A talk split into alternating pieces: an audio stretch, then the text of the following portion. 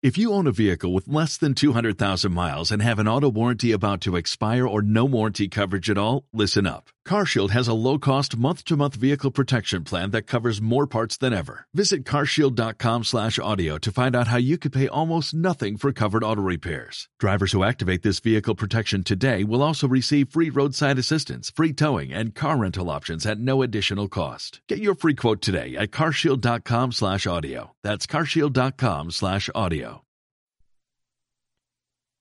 Música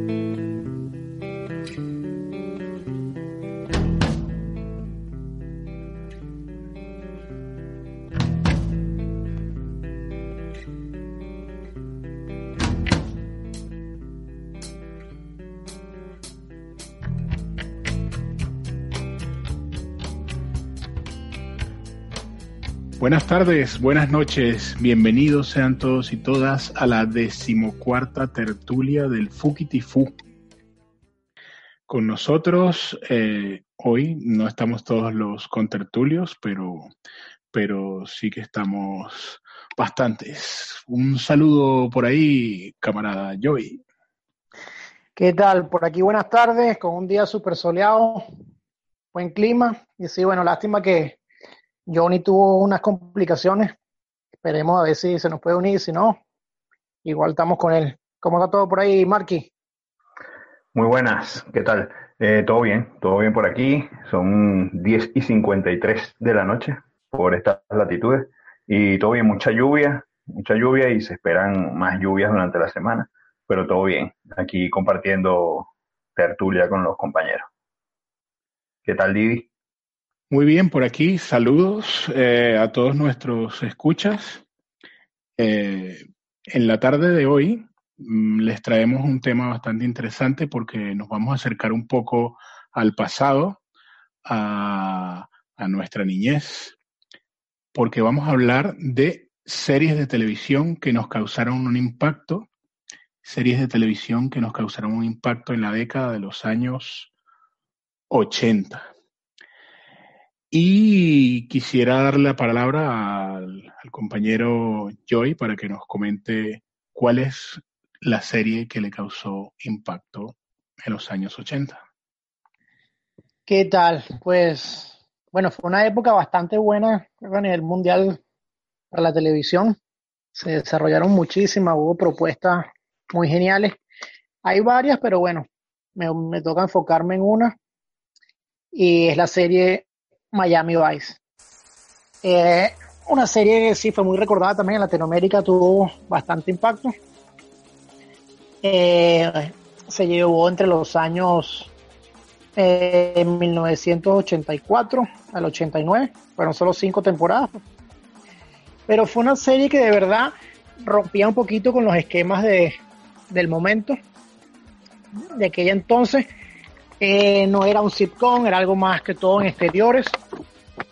Eh, y el impacto básicamente fue en todo lo que era, como lo, voy a ir contando a medida de la tertulia, en la moda, carros, música, muy colorida.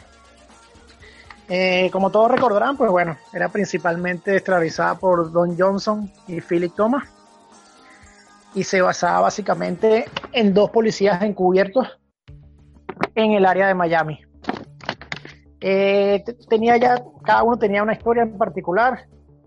Don Johnson era Sonny Crockett, que era un chico que había estudiado en la Universidad de Miami, era la estrella del equipo de fútbol, pero por una lesión le tocó eh, cortar su carrera allí. Le tocó irse a Vietnam, volvió y bueno, empezó en la policía. Y Ricardo Todd era un policía de Nueva York que por una venganza personal vino a Miami y se quedó entonces en esta policía y comenzaron a decir las aventuras de estos dos. Eh, básicamente era eso. El productor que fue el señor por aquí, Anthony Jokovic, había trabajado en otras series básicamente de ese estilo policial. Era el mismo productor de Hill Street Blues y lo que querían era eso, una serie un poquito con más frescura, mismo estilo policial, pero diferente. y adaptándose a cositas que estaban pasando en la época en la ciudad de Miami, que por cierto es una ciudad muy joven, aunque ahorita es una ciudad que es muy internacional, eso les dio una apertura todavía mayor y de verdad que los cambios han sido tan grandes que bueno, de que desde aquel momento hasta ahorita, hasta espectáculos de Fórmula 1 en la calle tienen. Este, eh, como cositas ahí, como les decía, bueno, para los que no tuvimos el chance de crecer en los 80, vimos que sí, el impacto de la moda fue grandísima. Eh, se dice que usaban incluso hasta ocho trajes diferentes de promedio por cada episodio. Y bueno, todos esos colores pastel, los típicos chaquetas con hombrera, los mocasines sin medias, causó un impacto de verdad gigantesco en esa parte. Por otro lado, fue la, primera serie que contó con el sonido en estéreo. Eh, y ya con eso empezó a cambiar un poquito cómo se grababan las cosas. Fue originalmente concebida para hacerla en, la ciudad de Los Ángeles, pero se dieron cuenta que incluso por, porque la ciudad de Miami todavía no estaba tan grande y todavía no estaba tan poblada, era más fácil hacer todas esas grabaciones en exteriores, que fue parte de lo que les hacía el, este, la diferencia. Eh, originalmente habían pensado en Nick Nolte para, para el papel de Sonny Crockett. No quiso. En Jeff Bridges tampoco quiso. Y después de pasar como por una docena de personajes, fue un Don Johnson que ya había superado los 30 y que no le había ido muy bien en la carrera eh, del cine. Aceptó el papel y bueno, al final también relanzó su carrera.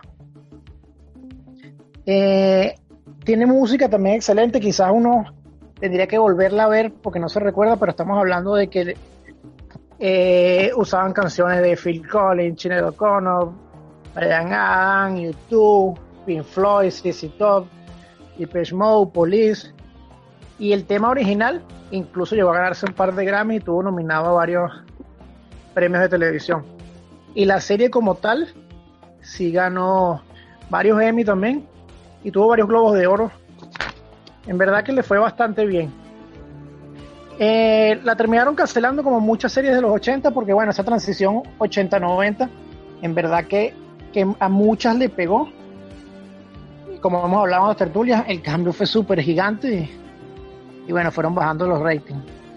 Otra cosita por allí, pues bueno, tenía muchos extras que quizá algunas eran estrellas del, del momento, otros no, que no conocíamos pero cuando no los nombres de gente que aparecieron y aparecían más o menos recurrentemente como Phil Collins, Jim Simon, eh, Bill Russell de, los Celtics, eh, el Manuel Piedra Durán, Lion Nilsson, Bruce Willis, Julia Roberts, en realidad sí acaparó mucha gente. Y bueno, como en, en los primeros los primeros años de esta serie de verdad que llegó bastante a muchos en todo el país fue bastante exitosa. Por cierto, están buscando hacer un reboot para el 2019, pero todavía no están, no han tenido la última, la palabra si de verdad lo van a hacer o no. Eh, otra cosita por allí era que, bueno, también contó con Edward James Olmos, que era el jefe de policía. Y no era un casting tan grande, pero de verdad que, que cada uno se adaptó bastante bien y como digo, básicamente era eso, pelear contra las drogas, la prostitución. Pero más allá de lo que era la policía como tal, fue el estilo. Fueron, como repito, los colores, eh, la música, la moda, los mismos carros que siempre andaba en un Ferrari. E incluso muchos de los edificios usados en las tomas los reconstruyeron, les cambiaron las pinturas y casi que sin querer queriendo impulsaron un poquito más el, esa parte de los artistas urbanos en muchos lugares de Miami, que antes no existía y bueno, gracias a que todo fue como que adecuarlo para la serie, le dieron un gran auge. Este, a mí me gustó bastante, de verdad que me parece que, que tuvo bastante llegada, tanto en América como en Latinoamérica. Y sí, como hace de los 80, nos marcaron bastante. No sé cuál tiene por ahí el señor Marquis Sí, antes de Pues- que, perdón, eh, antes de que, de que Marky dé su, su intervención, yo quería agregar que, que, bueno, que en España la serie se llama Corrupción en Miami. Mm, Creo que, que por acá también la veían bastante porque siempre es- saltan, cuando se hablan de cosas de los 80, saltan comentarios sobre, sobre corru- corrupción en Miami. En Miami. Em, y Bueno, esa serie de culto, sea como sea, que sí, así es. dejó varios detalles en una generación. Y bueno, eh, yo sinceramente no era, no era tan fan de esta serie. El- sí que veía, la pasaban en la televisión y como comentaba Joy, era una serie que veía muchísima gente religiosamente y todo el mundo en el colegio siempre hablaba de los episodios de, de Miami Vice y de cómo se vestían los personajes y todas estas cosas. Pero una cosa que, que bueno, no sé si, si también en la cultura española ocurre lo mismo, pero Venezuela siempre ha tenido una influencia muy grande de lo que es los Estados Unidos. Y quizás en Latinoamérica podría decir que, que Miami es como, como la capital de, de Latinoamérica. Y en esta serie eh, se reflejaba muy bien lo que era la cultura de Miami y cómo esa mezcla entre lo latino y, y lo, y lo gringo. Y era muy atractivo verlo en televisión, ese cómo era la vida en ese centro urbano que es como el núcleo que une a todas las culturas de Latinoamérica. Correcto, sí, que yo creo que por eso fue eso la llegada, porque hubo como que la mezcla de los dos mundos y, y se ve, y, tenía eso, pues muchos detallitos que con el cual se identificaban muchos latinos también. Sí, yo, fíjense que esa serie, bueno, así como dice Didi, eh, yo recuerdo, no, no sé si, si recuerdo bien, pero sé que la pasaban tarde en la noche eh, y que la veía un montón de gente. Eh, yo era burde sometido y no me dejaban acostarme tan tarde para verla. Sé que eh, yo la, la- a veces la, la logré ver de pequeño, luego la vi ya cuando la repetían y ya tenía un poquito más, más de edad. Y, y sí, esa serie marcó muchísimo, sobre todo la parte estética, ¿no? Ahí a nivel de, a nivel fashion, a nivel de moda, eh, eh, fue una referencia en la época. Yo creo que fue de las primeras series eh, que yo re- mm, recuerdo ser modernas, ¿no? Eh, que llegaron así como con esa modernidad. De hecho, creo que en la época que se hizo, y ahora tratando de hilar un poco eh, todo el, fondo del tema, que era, bueno, las drogas, la corrupción, la prostitución, eh, y recordando un poco la serie de Narcos, eh, más o menos están temporalmente en, como en la misma franja, ¿no? Y, fíjate que tiene tal realismo esa, esa serie de Miami Vice que yo creo que está como atada, ¿no? A, a esa época en los 80 cuando eh, pues empezaron esos viajes de, droga que se ideó el famoso Pablo Escobar y, y bueno, fue entre otros, ¿no? Esos vuelos con avionetas en, en aeropuertos clandestinos y esas fiestas, ese puerto de, de- de Miami que era como la entrada a eso, al vicio, ¿no? En, en la época. Exacto. Recuerdo que, recuerdo que eso me marcó muchísimo el, el tema de eso, de la corrupción, de todo lo que se, se hilaba y, y luego toda la parte estética de la serie, que de verdad está muy bien hecha, la parte musical, como bien dice Joy, está, está muy, muy bien hecha. La serie eh, yo creo que estaba eh, hecha en un formato, bueno, ya lo comentaste tú, eh, a nivel de el audio, la parte estéreo y el formato visual en el que se hizo, también era, era de primer nivel. Pero que básicamente otro de los impactos que tuvo, como decimos, que varias innovaciones, sobre todo para la época, eran como que los policías y políticamente incorrectos también. Correcto. Hubo muchas cosas innovadoras que, bueno, era como que eso, el, el bueno no tiene por qué ser tan bueno y Sí. se puede vestir bonito y sigue siendo el bueno. Sí, al final la línea eh, era muy delgada, ¿no? Entre, entre el ser muy bueno y, el ser un tonto y luego ser el, el policía listo que se, que se puede entrometer y ser a veces hasta más malo que los malos, ¿no? Y pasaste un poquito en la raya. Eso es. Dígame, Marky, por ahí, ¿con cuál, con cuál nos acompaña? Bueno, fíjate que yo, eh, esta serie me, gustó muchísimo desde que la empecé a ver. De hecho, yo creo que fue la serie que me, que me formó eh, mi gusto por el cine bélico. A mí me, gustó muchísimo. Hablo de, de, una serie que se hizo, es una serie norteamericana sobre, sobre Vietnam. Se hizo entre el año 87 y el año 90, ya vendría siendo finales de, de los 80. De nombre, su nombre original es Tour of Duty, que es, eh, luego se tradujo en, en Latinoamérica, bueno, como Misión del Deber, en Venezuela era Pelotón del Deber. Todo esto fue, eh, fue una producción mm, donde se apostó por, bueno, por, por el éxito de, películas bélicas que venían pegando durísimo, ¿no? Como Platoon o Pelotón. Eh, se había hecho también en su momento, eh, pues Apocalipsis Now. Era cine bélico de, alta factura y bueno, trataron de llevarlo eh, a nivel de serie. Era una serie que, estaba muy, muy bien hecha, eh, estaba hecha en, obviamente, toda en, exteriores totalmente, eh, selvático, representando la, pues, la selva y, de Vietnam.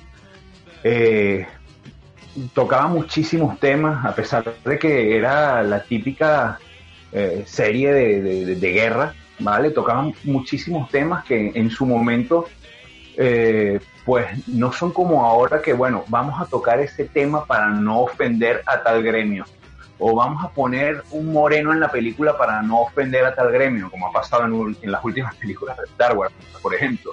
O vamos a, poner eh, a una chica no sé qué para no ofender a tal gremio. Entonces, lo estamos lo estamos viviendo, bueno, con ahora con todas las partes de los transgéneros, de, los de los gays, de todo, que siempre es como que hacen mención para, eh, y en cambio en esta serie eh, fue como una introducción natural de, de todo esto, porque convivían en, este pelotón o en, este comando, eh, convivían todo tipo de, personalidades, todo tipo de, de gente de razas de todas las clases por ejemplo, eh, eh, eh, en, este pelotón había pues mm, personas de, raza negra del Bronx, por ejemplo, convivían con un rubio grandísimo que, estaba en el mismo pelotón que era pues tipo de estos campesinos de la parte central de Norteamérica. Luego estaba el, típico latino, que también era parte del pelotón el teniente, que era un tipo estudiado de universidad, luego estaba el sargento, que era un tipo ya eh, militar de carrera, de esto eh, un poco con vicio, fumador, bebedor, bueno.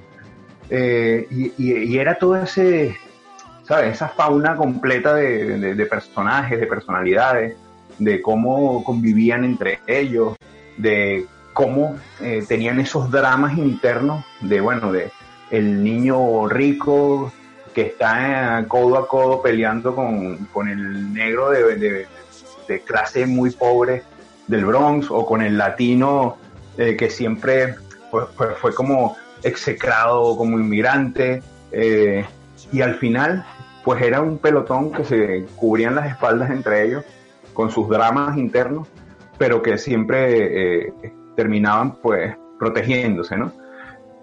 a mí me encantó la serie, fue yo creo que el inicio y lo que dio pie para muchas otras series de que después vinieron como Band of Brothers, The Pacific, eh, ese cine bélico que, que, después estuvo tan de moda, luego películas como El Soldado Ryan, como eh, La Delgada Línea Roja, que es una película espectacular.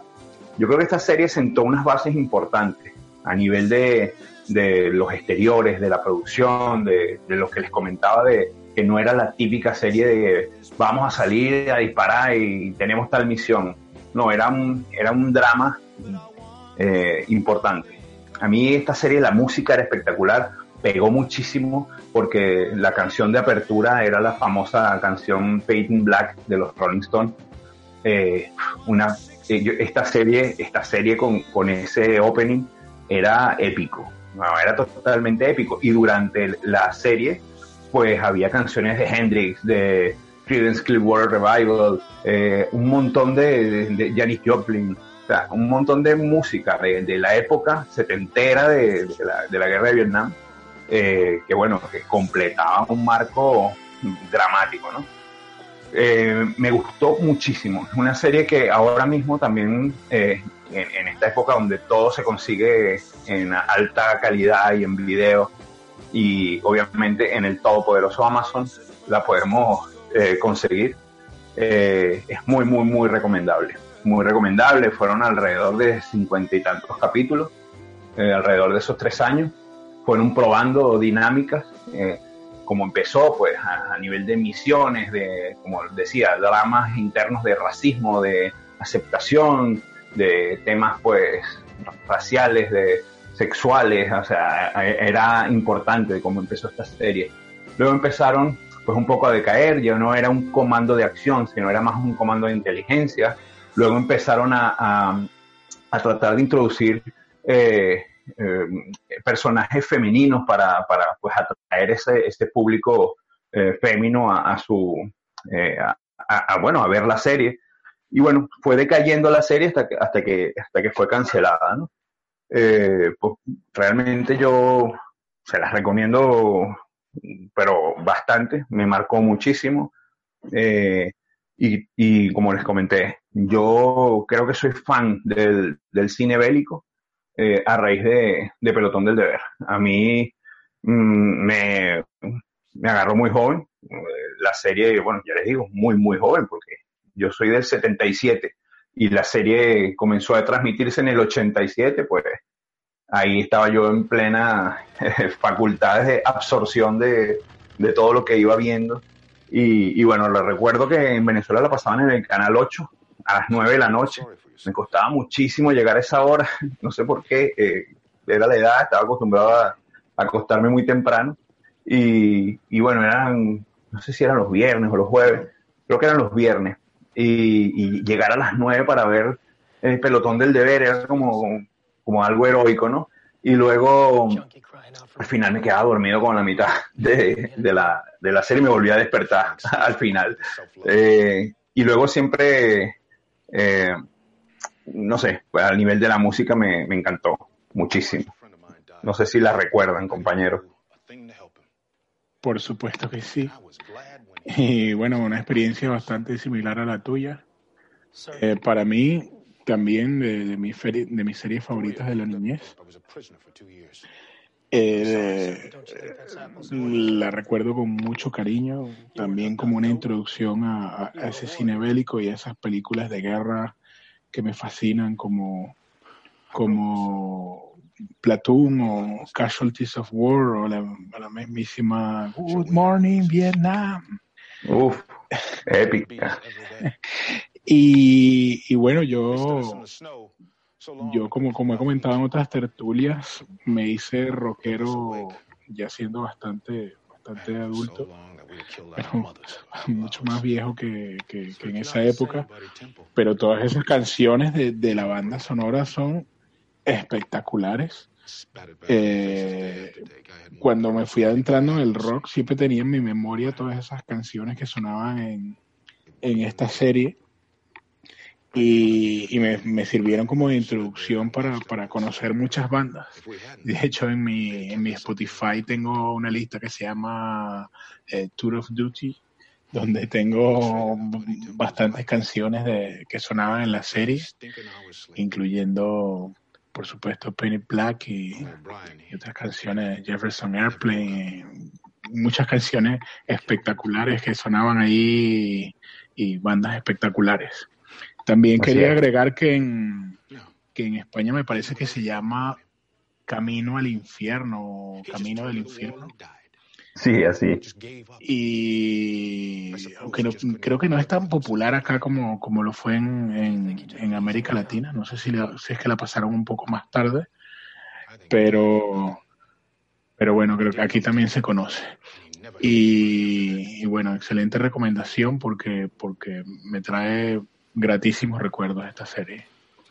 Así es. como bien lo decía Johnny, es que también esa entrada es épica de comenzar allá con, con Pen in Black, ya te ponía alerta desde el principio. Creo que así como nos pasó con la otra que estábamos comentando, era algo de la época que, creo que estaba, aunque ahorita no se vea tan bien, eso de que también era un poco políticamente incorrecta, la hacía ser como que más, más cercana a uno. Y en una época de los 80 donde hubo muchas de esas películas de guerra, creo que explotaron bien un tema de que no fuera simplemente va y hace la misión y ya, sino un poquito más lo que pasa entre telones, lo que es el, comando como tal. Y todos esos detallitos extra que, que tienen que vivir día a día y que no dejan de ser humanos por, porque estén en la guerra. De verdad que súper buena. Buen recuerdo ese. Así es. Sí, bueno, y mm, creo que ha llegado mi turno de recomendación de, serie. Por favor, nos tienes intrigado. ¿Es un recomiendo? bueno, un tertuli recomienda. Eh, en mi caso, les voy a hablar de una serie que también cuando era niño me, me impactó brutalmente. Y es la serie que en, la, en Venezuela conocíamos como B, Invasión Extraterrestre, o como conocen en España, V a secas.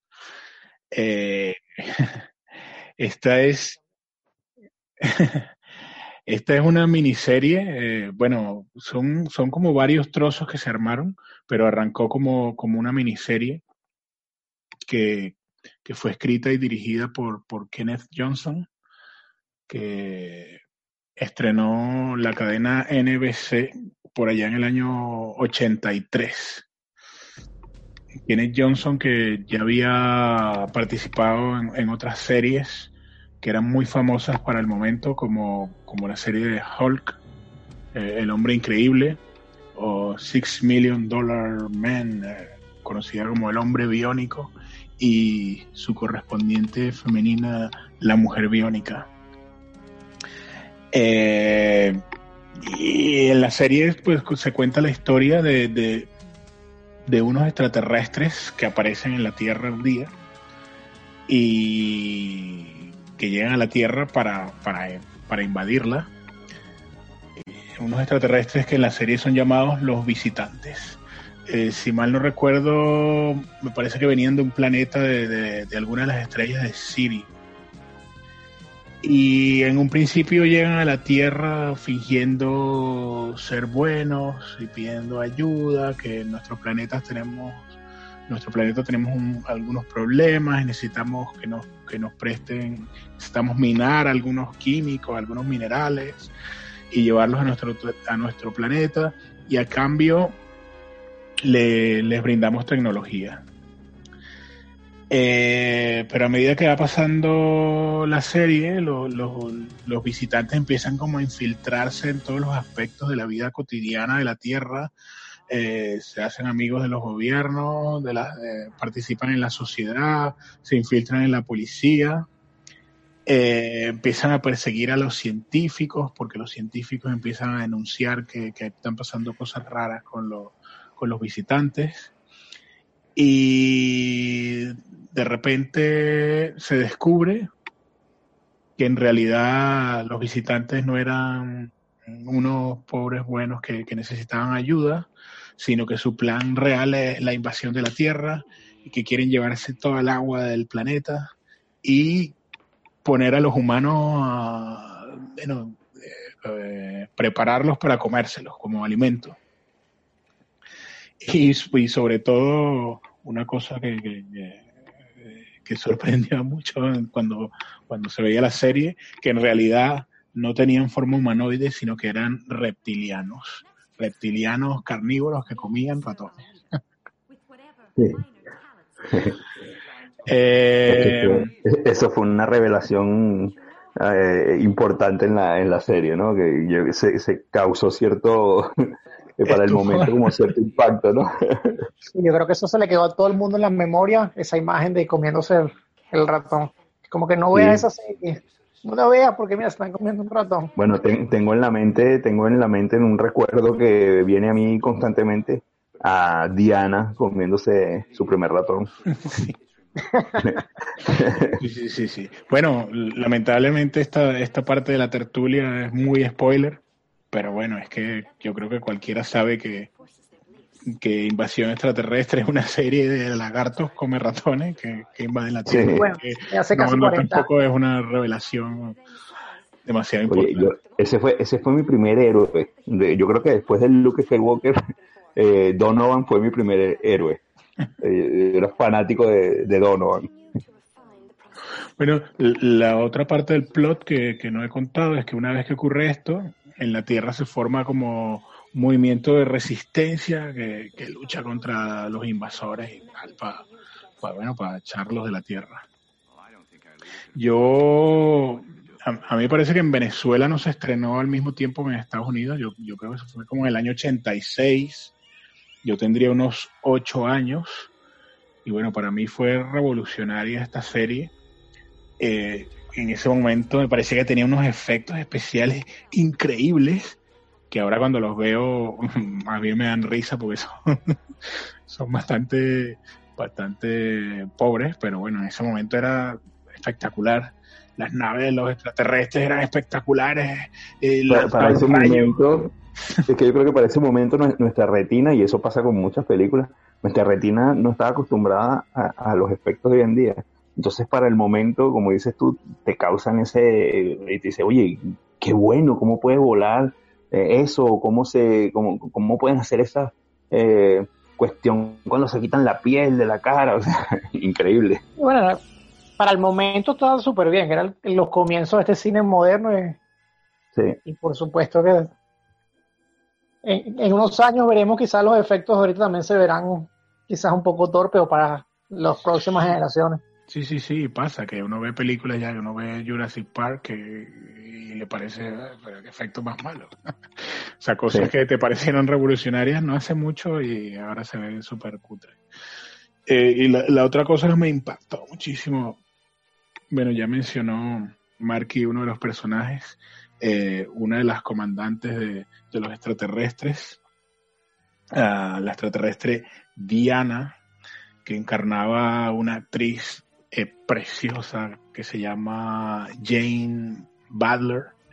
Eh, bueno, yo era un niño, pero yo estaba perdidamente enamorado de Diana y yo creo que le pasaba a mucha gente, muchos de los seguidores de la serie, todo el mundo enamorado de Diana porque era una mujer espectacularmente bella. Y, simultáneamente también recuerdo que, causaba sensación entre, entre las niñas y las mujeres. Eh, el otro protagonista, el, el, de la resistencia, Mike Donovan, que encarnaba el actor Mark eh, Singer. Y, y bueno, tal como comentaba Marky, era una dualidad en mi, mi cabeza, sí, porque me parecía espectacular todo lo que hacían los extraterrestres, la tecnología y todo lo que tenía, y simultáneamente así como sentir admiración por los actos heroicos que hacía la resistencia. Era una dualidad ahí en la cabeza eh, espectacular. Yo volví a ver la serie, me, la descargué toda eh, después de viejo. bueno, hace unos 10 años la volví a ver toda. Eh, fue más o menos cuando de esta serie hicieron un remake moderno en el año 2009. Eh, y, antes de ver el remake me descargué el original porque quería volverla a ver. aprovechando ya el internet y que uno se puede conseguir las cosas con relativa facilidad. Y en, el 2009 hicieron un remake que, yo creo que no tuvo mucho éxito.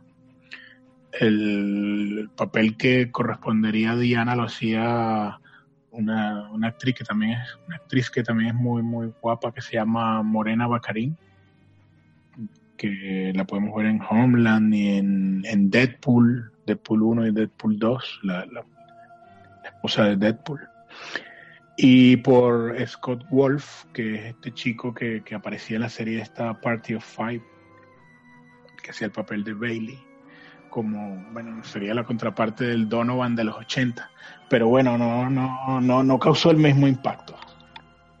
No, a pesar de que tenía mejores efectos, obviamente, y, Y, otra, y otra estética, eh, los pioneros o, los que iniciaron ese camino eh, fue la serie original. Eh, yo también, la, también me la vi después, posterior, y creo que me, me, enamoró más de, lo que la había visto cuando niño. Es, espectacular.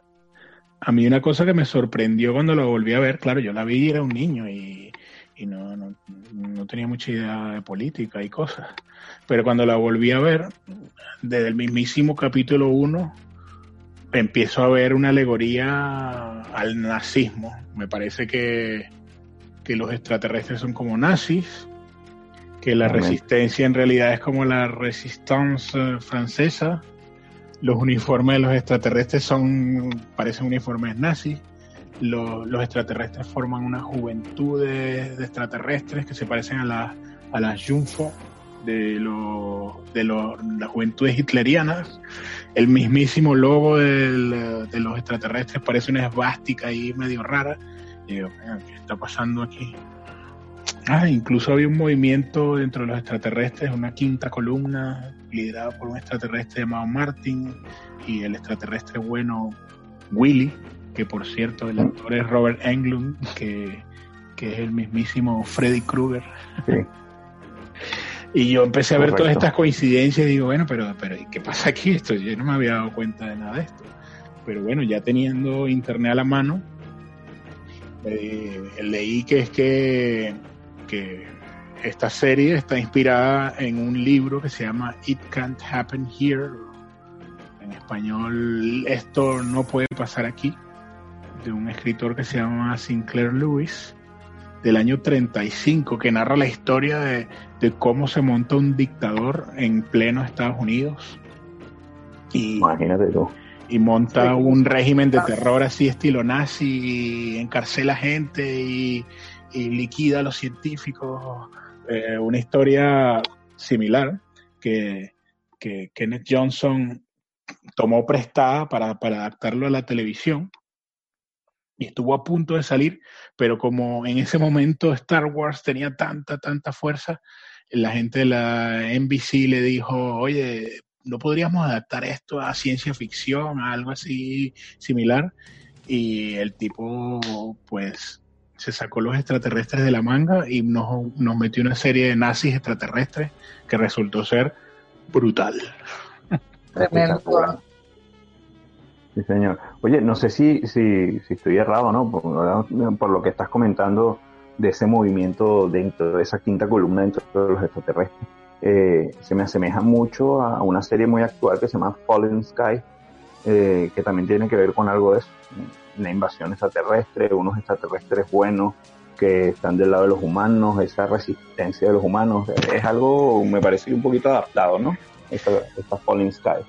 Sí, sí, se, mm, Fallen Sky tiene bastantes eh, reminiscencias de, de, invasión extraterrestre de V, eh, hay extraterrestre, es una invasión a la Tierra, se crea una resistencia, es una resistencia que empieza en un sector de Estados Unidos, se van dando cuenta que hay más resistencia en distintos sitios. se eh, parece bastante, sí. Sí, ¿no? Sí. Sí, bueno, yo creo que las tres son bastante un reflejo de, de la época, de los 80, de cómo estaba la movida en el cine, cómo estaban, como decimos, muchos efectos nuevos, que por eso es que los remakes así tengan muchas cosas de esta época un poco más moderna, no nos llegan tanto porque no es el cambio, el impacto que tenían en ese momento. Eran series revolucionarias para su época. De la revolucionaria de lo que es la, parte positiva de revolucionaria. Eso. y bueno, nos faltó la serie de, Johnny, pero de verdad que esa era demasiado, demasiado políticamente incorrecta. Así, yo creo que mejor que, que ni se la nombramos. Mejor que la explique Johnny en un recomienda eh, del cual no nos hacemos responsables. Sí, porque además de, de, esta tertulia de series que nos impactaron en los 80, por supuesto que, vendrán réplicas porque nos impactaron muchas series. Somos, ¿cómo, cómo se dice? Seriéfilos. Desde sí. sí, correcto. Y yo creo que eso nos une un poquito, ¿no? Con, con, la amistad que tenemos entre, entre los cuatro. Y, y bueno, así como tú dices que replicará eh, estas series que nos impactaron, también yo creo que es justo hacer eh, una serie de los 90 que también hubo propuestas bastante muy, muy, muy buenas e, e, innovadoras también para la época. Así es, vendrán, vendrán. Así es, pues manténgase conectados al Fukitifu, que bueno, en la página hay mucha información, muchos artículos nuevos, que seguimos hablando de todas estas cosas, cosas que están pasando en estos días. Conéctense al, al calendario, que vienen varios conciertos por ahí, en el Champion, está pasando de todo. Sí, correcto. arroba Fukitifu, Twitter, Instagram, Facebook y cualquier cosa nos comentan, que estamos aquí para responderles. Eso es, y comentarles que también estaremos eh, asistiendo a, conciertos y, y, uno de ellos eh, es el, el, de Vintage Caravan, como ya lo veníamos anunciando en nuestro Twitter. Eh, iremos dos de los representantes del, del Fugity a, ese toque de, Vintage Caravan y bueno, estaremos haciendo pues directos, eh, fotos y, y, todo lo que, que gira alrededor de, de, un concierto y eh, obviamente novedades del Fug que iremos lanzando. No olviden tampoco ver nuestro, en nuestro Twitter los hashtags del, del Fugity Icon, eh, y, otras cositas que vamos a ir lanzando poco a poco. Mucho fugitifu. Arroba fugitifu.com. Y los dejamos con más musiquita. Fugitifu. Llévatelo.